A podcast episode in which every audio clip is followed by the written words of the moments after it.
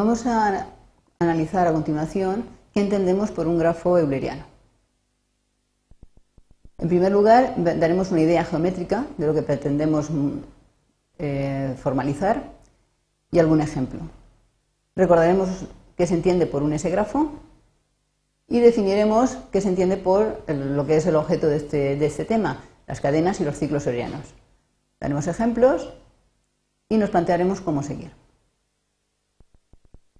La idea geométrica, que es la que nos va a conducir a definir un grafo euleriano, un ciclo euleriano, es que un grafo que se pueda dibujar sin levantar el lápiz del papel, diremos que tiene una cadena euleriana.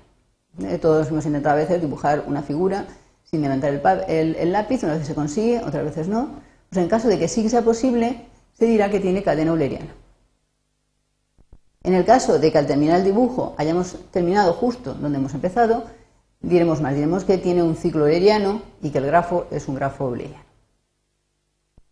Por ejemplo, este dibujo. Todos hemos intentado alguna vez representar esto, dibujarlo, sin levantar el lápiz del papel. Bueno, pues eh, en este caso, como ya veremos en otra sesión, eso solamente va a ser posible si empezamos en el vértice este de aquí y terminamos en este de aquí, o al revés. Estos son los cinco vértices mm, por los cuales tenemos que pasar para dibujar toda la figura y vamos a empezar aquí. Observamos que si fuéramos siguiendo el trazado que aparece en, la pantalla, los iríamos dibujando. Bueno, pues decimos que este grafo admite cadena euleriana.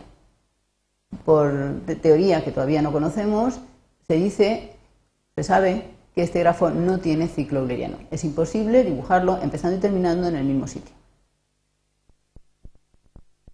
Un concepto que nos va a ser útil en el, tema de los grafos eulerianos y que, bueno, posiblemente ya conozcamos, es que es un S-grafo. Un S-grafo es un multigrafo en el que la arista con mayor multiplicidad tiene multiplicidad S. Por ejemplo, esto que tenemos aquí es un tres-grafo no dirigido, porque observemos que aquí hay una, dos y tres aristas, aquí hay una y dos, son aristas múltiples. Pues como el mayor número, el número más alto de aristas múltiples es 3, pues se llama tres-grafo no dirigido. Aquí tenemos un grafo dirigido, tenemos que esta arista y esta, esta, arista está duplicada, hay dos, los demás son todas sencillas, con lo cual esto es un dos grafo dirigido. Vamos a introducir ahora ya lo que es el objeto de nuestro tema, que se entiende por una cadena y un ciclo euleriano. Dado un S-grafo, diremos que se llama cadena euleriana a toda cadena en G que pase por todas y cada una de sus aristas, respectivamente arcos si estamos en un grafo dirigido, una única vez. Entonces, por ejemplo, tenemos este grafo, esto es un 3 grafo, como hemos dicho antes, y vamos a, ver si es posible encontrar la cadena euleriana. Entonces tenemos, vamos a ir pintándolo, hemos empezado por aquí, seguimos, vamos recorriendo cada arista una única vez, hemos empezado aquí y hemos terminado aquí. Hemos dibujado de un solo trazo. O sea que lo que hemos hecho es darle nombre al hecho de dibujar sin levantar el lápiz de papel, que es lo que habíamos empezado el tema. Entonces, este grafo se dice que tiene una cadena euleriana. Se llama ciclo euleriano en el caso de que la cadena euleriana sea cerrada, es decir, cuando terminemos de, sin levantar el lápiz de papel, eh, terminemos el dibujo en el mismo sitio donde empezamos. Y en el caso en que exista cadena euleriana cerrada, el grafo se dice que es euleriano. Y a esa cadena euleriana cerrada se le llama ciclo euleriano, como hemos dicho antes.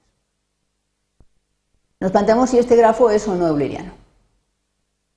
Es un 1, 2, 3, 1, 2, 3, 1, 2, 1, 2, es un tres grafo no dirigido.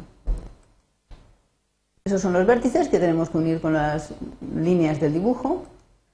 Empezaremos aquí y fijaros que podemos ir dibujándolo de forma continua. Es un trazo continuo. Y hemos terminado en el mismo sitio donde hemos empezado. Pero esto es un ejemplo de grafo euleriano. Y el ciclo euleriano, pasamos a ver otro ejemplo. Volvemos a los puentes de Königsberg. Los puentes de Königsberg fueron eh, el origen del problema de los grafos eulerianos. Su modelización era esta. Y la idea de pasar, de los habitantes de Konigsberg, de pasar por todos los puentes una única vez regresando al punto de partida, es si es euleriano. Se podrían haber conformado con empezar en un sitio y terminar en otro. Entonces se hubieran planteado si existía una cadena euleriana. Bueno, pues la respuesta a este problema es, como se ve por teoría de, grafos eulerianos, que no es posible. La razón es porque hay cuatro vértices de grado impar, grado 3, grado 3, 3 y 5. Luego la respuesta es no. Una cuestión que muchas veces no la planteamos porque muchas veces da lugar a confusiones. ¿Un ciclo euleriano es un ciclo que pasa por todas las aristas? No se pueden separar la palabra ciclo euleriano, es decir, que es un ciclo que pasa por todas las aristas. ¿Por qué? Porque observemos que esto que hemos dicho antes era un ciclo euleriano. Evidentemente esto no es un ciclo. Es decir, que la, eh, palabra ciclo euleriano es un concepto y van las dos palabras unidas y no podemos decir que sea un ciclo que pase por todas las aristas. Hay que tener mucho cuidado en no confundirlo. ¿Cómo podemos seguir? Pues ya que sabemos qué es un ciclo euleriano, qué es una cadena euleriana, lo primero que tenemos que averiguar es si podemos averiguar si un grafo es o no euleriano y en caso de que sí lo sea, cómo podría obtener la cadena o el ciclo que estoy buscando. Y la otra pregunta que cuando uno busca un algoritmo que resuelva un problema eh, nos surge es si esto es fácil, eh, la complejidad es muy alta, eh, qué tan complicado es resolverlo. En el caso de los grafos eulerianos, estas, estas respuestas se resuelven de forma muy fácil y hay algoritmos para encontrar la solución adecuada. O sea, no solamente saber si existe o no cadena euleriano, sino quién es. Por lo menos dar un ejemplo de uno de estos recorridos.